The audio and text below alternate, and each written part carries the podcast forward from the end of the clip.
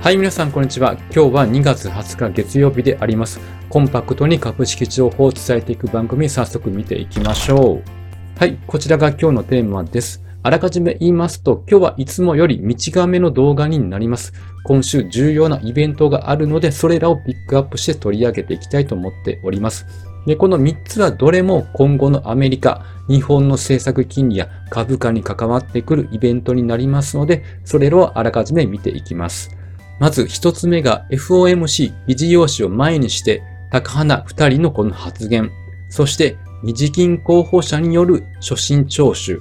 そして PCE デフレーターの件などを見ていきたいと思います。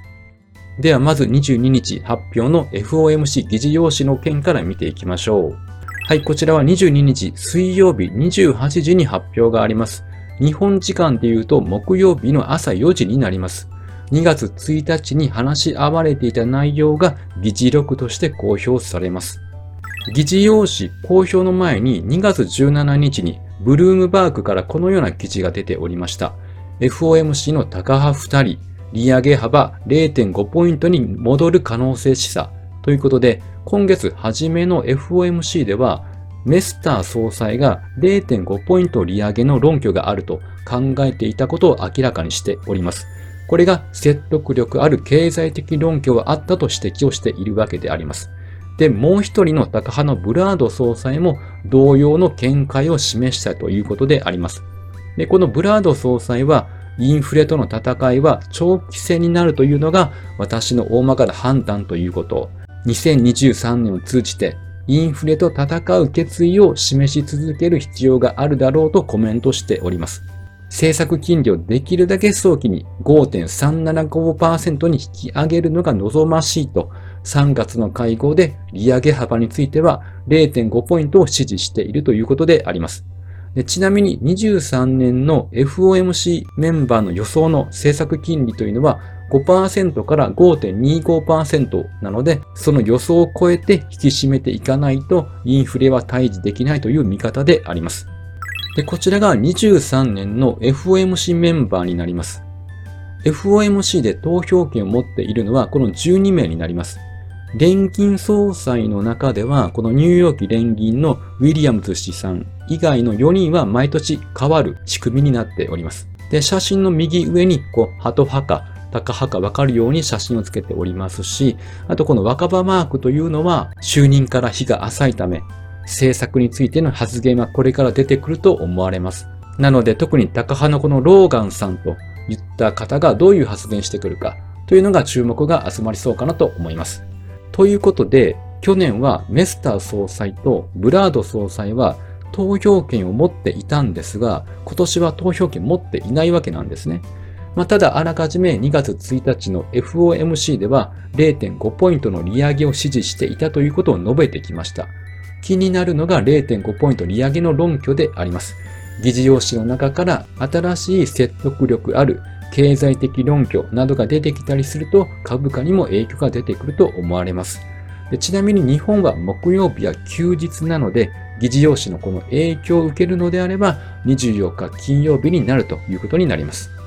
では続いて24日、日銀総裁人事、候補者に初心聴取へということで見ていきたいと思います。はい、まず総裁には上田和夫氏、副総裁には内田真一氏、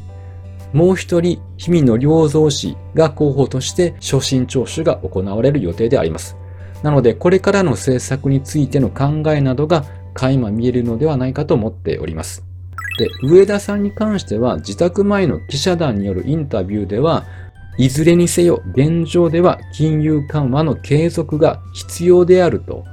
今のところはハト派な考えであります。でまた2000年8月のゼロ金利解除の時には反対票を投じた方なので、まあ、すぐには政策転換してくるとは考えにくいと思われます。ただ、初心聴取の中で問いかけがあると思いますので、その中で今後についてどのように思っているかということから徐々に今後の政策についてのビジョンなどが見えてくるんではないかというふうに思っております。そしてこちらが日本のイールドカーブであります。一番市場が注目しているのが、このイールドカーブコントロールの撤廃かと思います。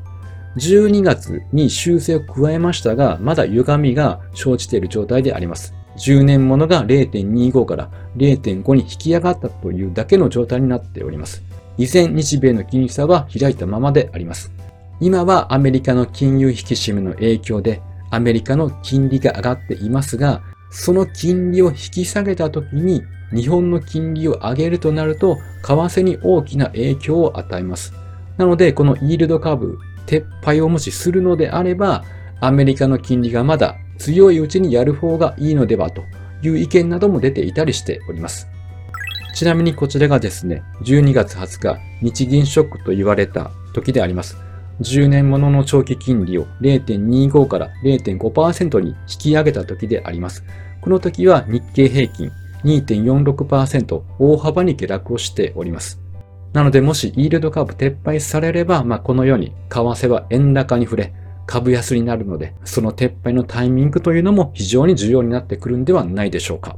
ではもう一つ PCE デフレーターを見ていきましょう。こちらは24日金曜日の22時30分に発表があります。赤枠で囲ったところが前年度比になっておりまして、総合が前回5%に対して予想は5%同じであります。コアは前回4.4%に対して予想は4.3%と減少という予想であります。ただ前月比で見ると増加傾向にあるということがわかります。なので、ここ最近の経済指標で思ったよりも上振れた結果が出ているので、ひょっとしたらこの PCE デフレーターというのもインフレの鈍化した結果となるかもしれないわけであります。こちらが今までのグラフになっておりまして、確かにインフレは減少しているということは言えます。ただ目標の2%に持っていくためには、今の政策金利だと、再び強い労働市場からインフレが再燃する可能性があります。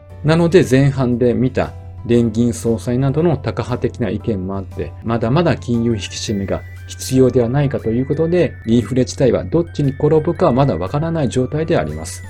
で、ここでよく似た指標で CPI というものがあります。この違いを見ていきたいと思います。まずデータのソースがですね、PC デフレーターの場合は、全米が対象となっていて、企業の小売データから算出しております。で CPI は都市部中心で家計調査を主にした消費者購買データから取っているということであります。であと計算方法も違いまして CPI は基準都市の品目にウェイトを置いているつまり新製品や低価格品への代替消費が反映されない状況でありますが、PC デフレーターの場合は消費行動の変化を織り込むように柔軟に調整されています。あと品目の相対ウェイトなんですけども CPI は医療費などは自己負担のみに対して PC デフレーターは全額が集計されているということであります。なのでこのより包括的な PC デフレーターの方を FRB は重要視しているということであります。で今後のスケジュールを見ていきますと、日銀の決定会合は3月9日から10日にあります。で、FOMC は3月21日から22日に予定されております。で、ブラックアウトといって関係者が金融政策に関して踏み込んだ発言をしてはならない期間が決まっています。FOMC の場合は開催される前々週の土曜日からになりますので、3月11日になります。なので、それまでには今回のメスター総裁とブラード総裁のような意見などが出てきて、株価に影響が出ることが予想されます。では最後に日本の今日のマーケットの振り返りをしていきます。日経平均はプラス0.07%、27,531円。トピックスはプラス0.39%、マザーズはプラス0.12%と、まあ、3指数とも小幅ながらの上昇となっております。で業種別で見ると、やはり鉄鋼と銀行業などは上げているので、バリューの方に資金が流れている傾向にあります。ただ、海運が今日は一番下げています。海運3社の川崎汽船は、なんだかんだでもう前回高値あたりまで戻してきているので、調整が入っているのかなと思われます。はい。では本日は以上となりますので、ぜひ高評価ボタン、あとチャンネル登録もよろしくお願いいたします。